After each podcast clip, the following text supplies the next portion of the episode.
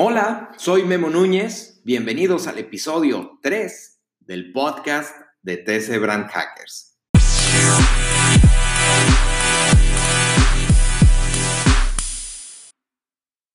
Muchas gracias por escuchar este podcast donde hablamos de marketing, de comunicación y de publicidad. Hablamos de conceptos, de técnicas, de estrategias y hoy te tenemos preparado un programa realmente súper, súper interesante. Vamos a platicar acerca de tendencias del mercado hispano. Y este tema nos lo sugirió Gerardo a través de nuestro correo hola. Aquí yo tengo que confesar que cuando empezamos con este tema del podcast, yo la verdad es que pensé que no lo iba a escuchar nadie, ni una sola persona, ni, ni mi mamá, nadie. Pero la verdad es que estamos bien contentos porque, porque sí, sí lo, están, eh, sí lo están escuchando y no solo por Spotify, sino también por otras plataformas. Eh, está Anchor, está Breaker, está Google Podcast, o sea que, que por ahí va, ¿no?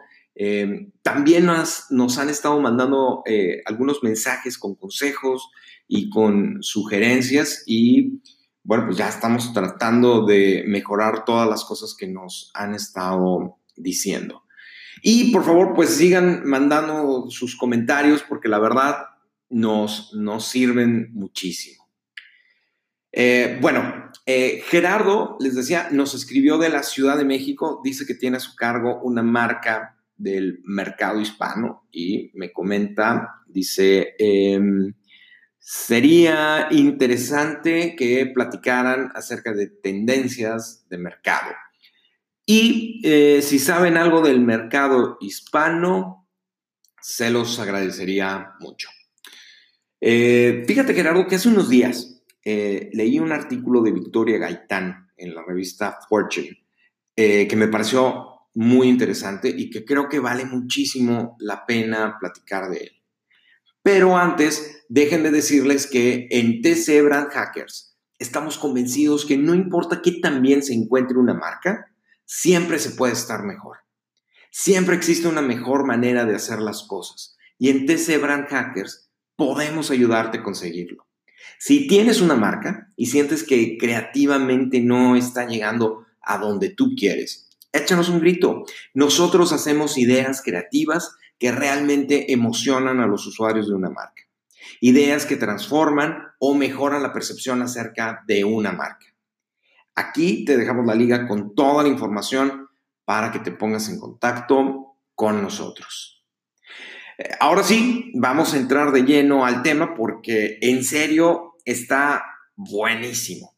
Eh, vamos a hablar de uno de los mercados más importantes en los Estados Unidos, los Hispanios.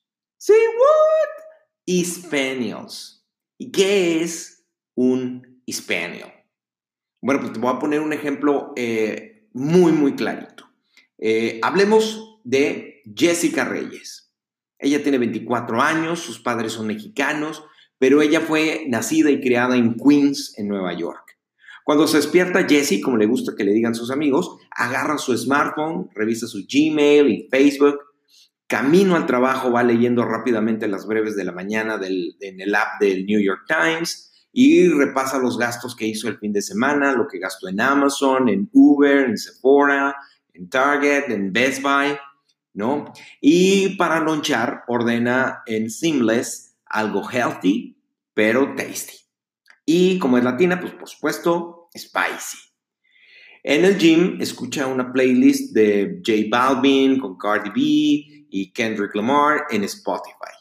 Y antes de irse a dormir, eh, ve uno o dos capítulos de Black Mirror en Netflix. ¿No? Así es Jessica.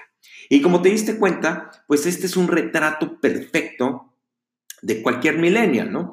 Pero lo increíble es que ella forma parte del grupo de consumidores más dinámico en todo Estados Unidos, que son los hispanos o latinos. Gente de habla hispana que vive allá, que son de primera o de segunda generación, que provienen de Latinoamérica o del Caribe. ¿no? Jessica es la típica Hispaniel. Hispaniel es el término que, que se usa para referirse a los más de 15 millones de consumidores millennials hispanos en los Estados Unidos. Eh, estos chavos, por sus hábitos, por su, eh, ¿qué será? Por su valentía para probar productos innovadores, por su preferencia por las compras en línea, es considerado hoy como uno de los segmentos más valiosos dentro del mercado americano.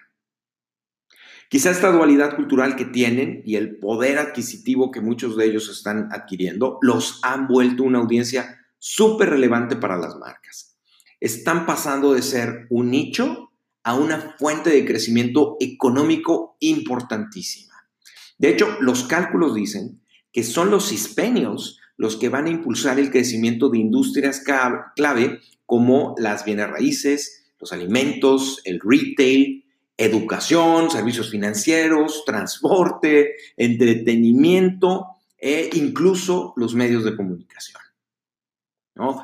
Por ejemplo, tan solo en el área de bienes raíces, los hispanos representan casi el 75% del crecimiento neto en la adquisición de propiedades en todo Estados Unidos. Y para el 2030 se espera que la mitad de los compradores de propiedades sea de origen hispano. Ahí nomás. Es tal el peso del mercado hispano que las marcas han tenido que desarrollar estrategias enteras con un enfoque multicultural.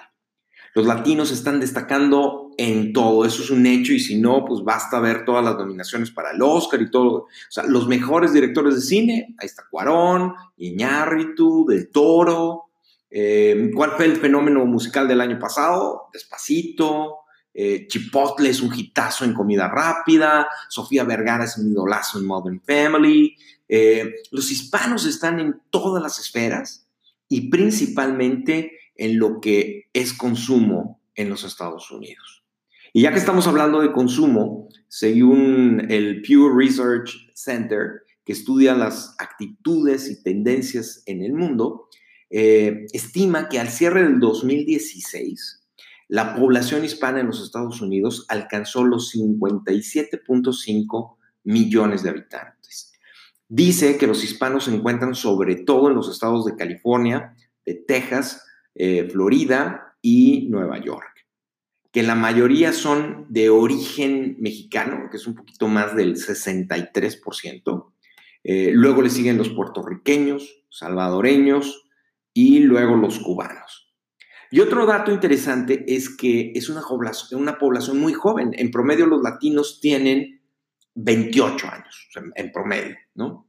Y chécate esto, para el 2065 calculan que la cifra de hispanos será de aproximadamente 107 millones de habitantes, o sea, cerca de un cuarto de la población total de los Estados Unidos.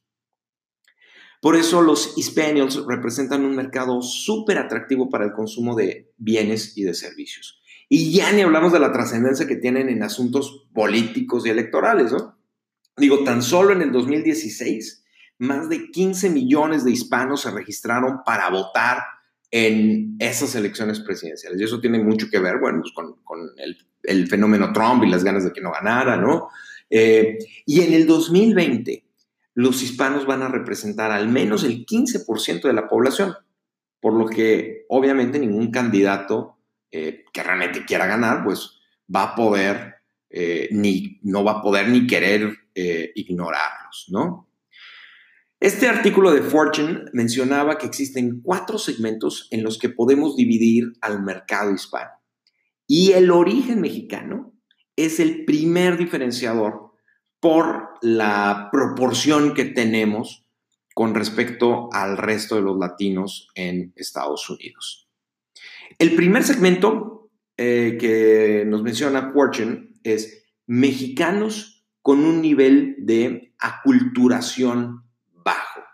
¿Y qué es aculturación? Esto yo lo tuve que googlear porque no es una palabra así común, ¿no? Pero aculturación es el proceso de recepción de otra cultura y su adaptación a esa cultura, ¿no? O sea, eh, Primex Cemento son los mexicanos que no se han adaptado tan bien, eh, son migrantes que adquirieron una residencia legal en los Estados Unidos. Segmento 2 son los mexicanos con un nivel de aculturación moderado, o sea, mexicanos que cuentan con ambas ciudadanías, que sí buscan integrarse a la sociedad americana, aunque eh, conservan muchas de las costumbres mexicanas. El segmento 3 son los, ahora sí ya, estadounidenses de origen mexicano con un nivel de aculturación alto. ¿no? Estos son los migrantes que, como Jessica, de segunda, de tercera o de cuarta generación, que prefieren hablar inglés, que son totalmente gringos, pero que deciden o que procuran mantener ciertos vínculos culturales, ¿no? Y el segmento 4, pues vienen siendo ya otros grupos de hispanos, principalmente cubanos, puertorriqueños y dominicanos. Ahora, ¿cuánto vale este mentado mercado hispanoamericano? Bueno, eso va ligado al crecimiento de la población y a la integración de los hispanios a la fuerza laboral. Y a pesar de que la natalidad y la migración ha ido a la baja en estos últimos años, ya sea eh, debido a la crisis económica del 2017 o por el efecto Trump, ¿no? Eh, de todos modos, la población continúa creciendo. Y por otro lado, todos los días, más hispanios se integran a la fuerza laboral y eso detona el aumento de su poder adquisitivo. Incluso dice Silvia Hernández, cofundadora de Hard Data, que es una firma de análisis de mercado y conexiones emocionales, por eso es, Hard de corazón, Hard Data. Eh, ella dice en este artículo que si la migración se detuviera por, eh, por completo, la curva de crecimiento del poder adquisitivo del mercado hispano sería impulsada por las generaciones que ya están instaladas, ¿no? O sea que los latinos estamos en todo y con todo, ¿no? Eh, chécate este dato, Gerardo, eh, porque entre, el, eh, entre el 2000 y el 2016, de cada tres trabajadores que ingresaron a la fuerza laboral en los Estados Unidos, dos eran hispanos. Y en ese mismo periodo de tiempo, el poder adquisitivo del mercado hispano aumentó 181%, un crecimiento dos veces mayor al de la población no hispana. Con esta tendencia, dice el estudio, eh, en el 2020 el poder de compra de los hispanos será de 1.7 billones de dólares. Actualmente es de 1.4 billones. Y obviamente si los latinos tienen mejores oportunidades laborales y el ingreso familiar promedio también ha aumentado, pues estos hispanos están ampliando la clase media en los Estados Unidos. El ingreso familiar hispano del 2019 al 2014 fue aproximadamente de 42.400 dólares anuales. Ahorita me imagino que debe ser un poquito, eh, estar un poquito por encima de eso, porque esto este dato fue al 2014. Pero lo que sí es un hecho, contrario a los discursos de Trump, es que los hispanos han demostrado ser trabajadores y productivos.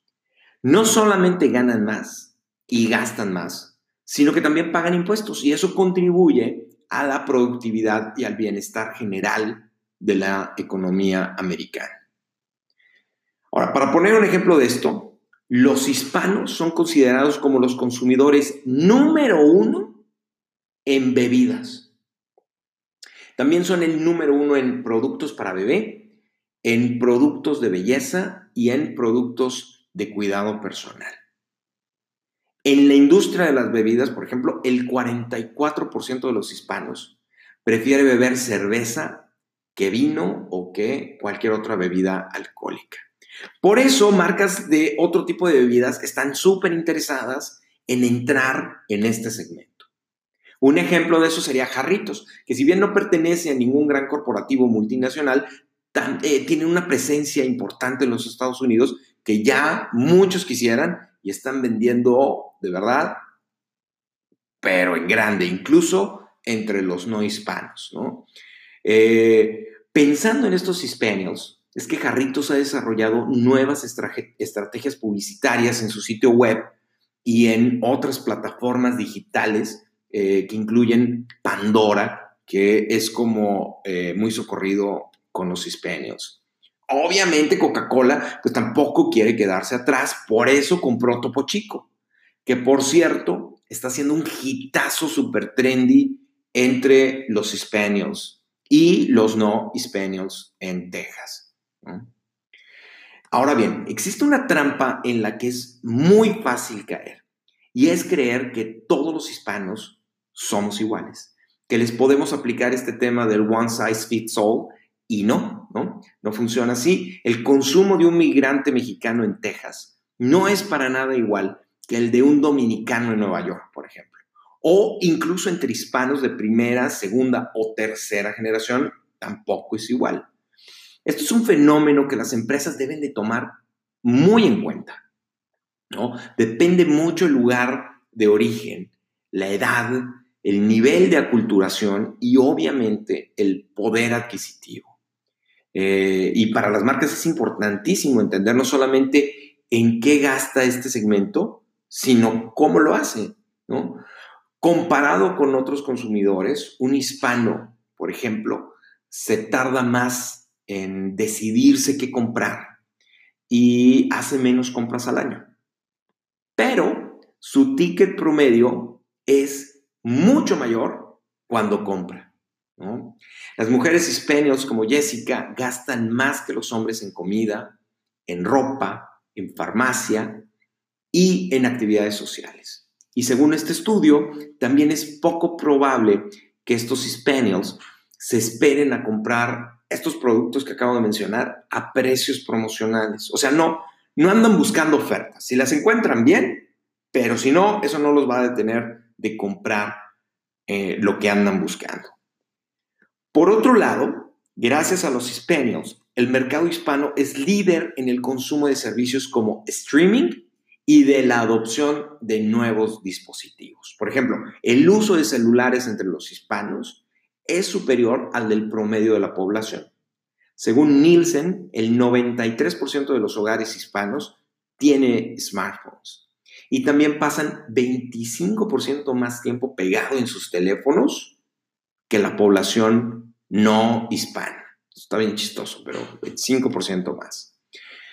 Y si hablamos del idioma, eh, esta empresa Price eh, perdón, Price Waterhouse Cooper ha estudiado a fondo el tema de la preferencia del inglés sobre el español, específicamente en el consumo de medios de comunicación.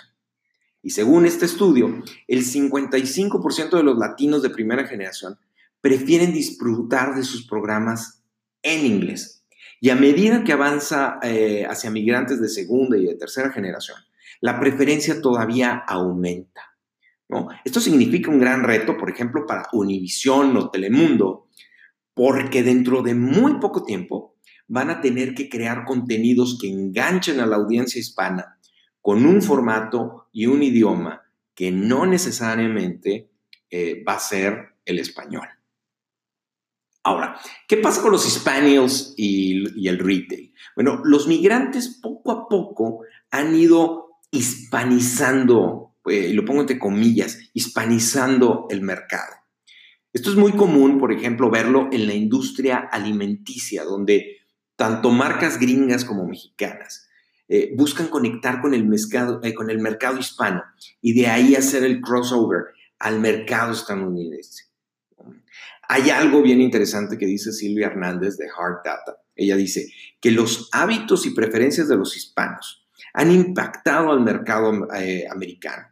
Dice que debido a esta fusión cultural, los gringos han comenzado a desarrollar paladares y gustos que antes no tenían. Y esto abre la puerta para penetrar en mercados eh, no necesariamente hispanos.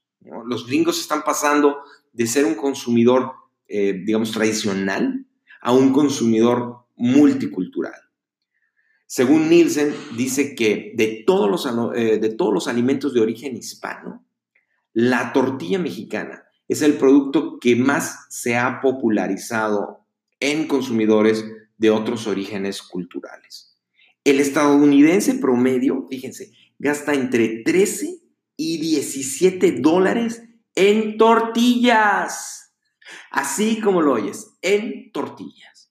Y otro producto que también va a la, alza es la salsa picante.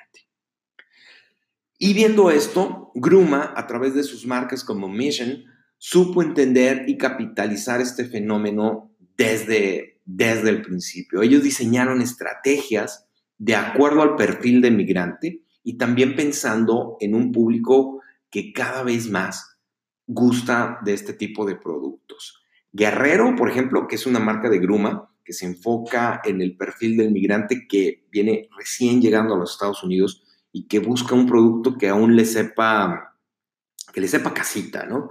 Eh, en cambio, Mission fue hecha pensando en los mercados hispanos con un nivel de aculturación alto.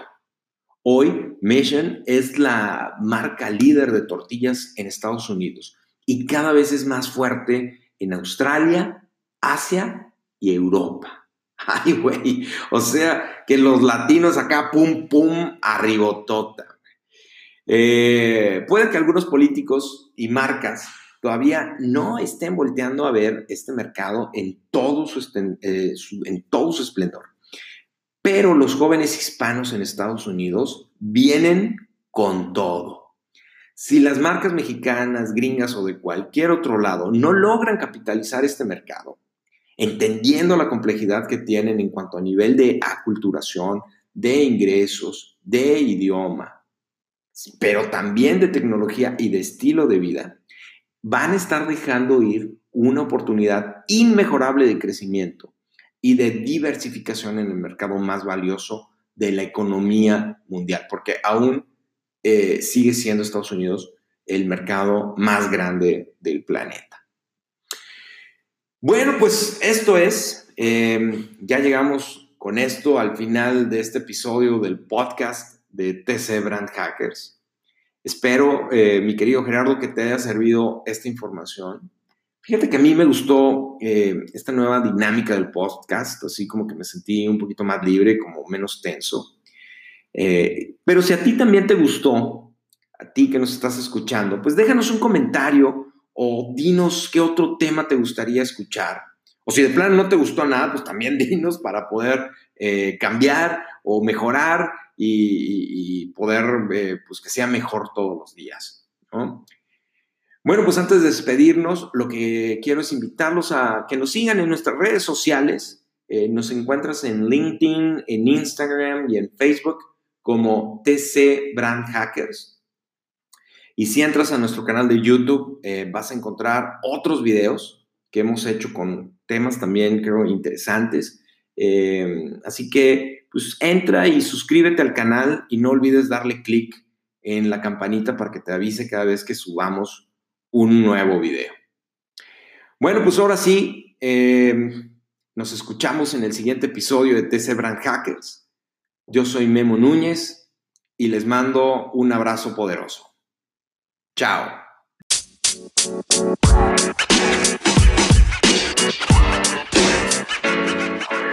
you know, man.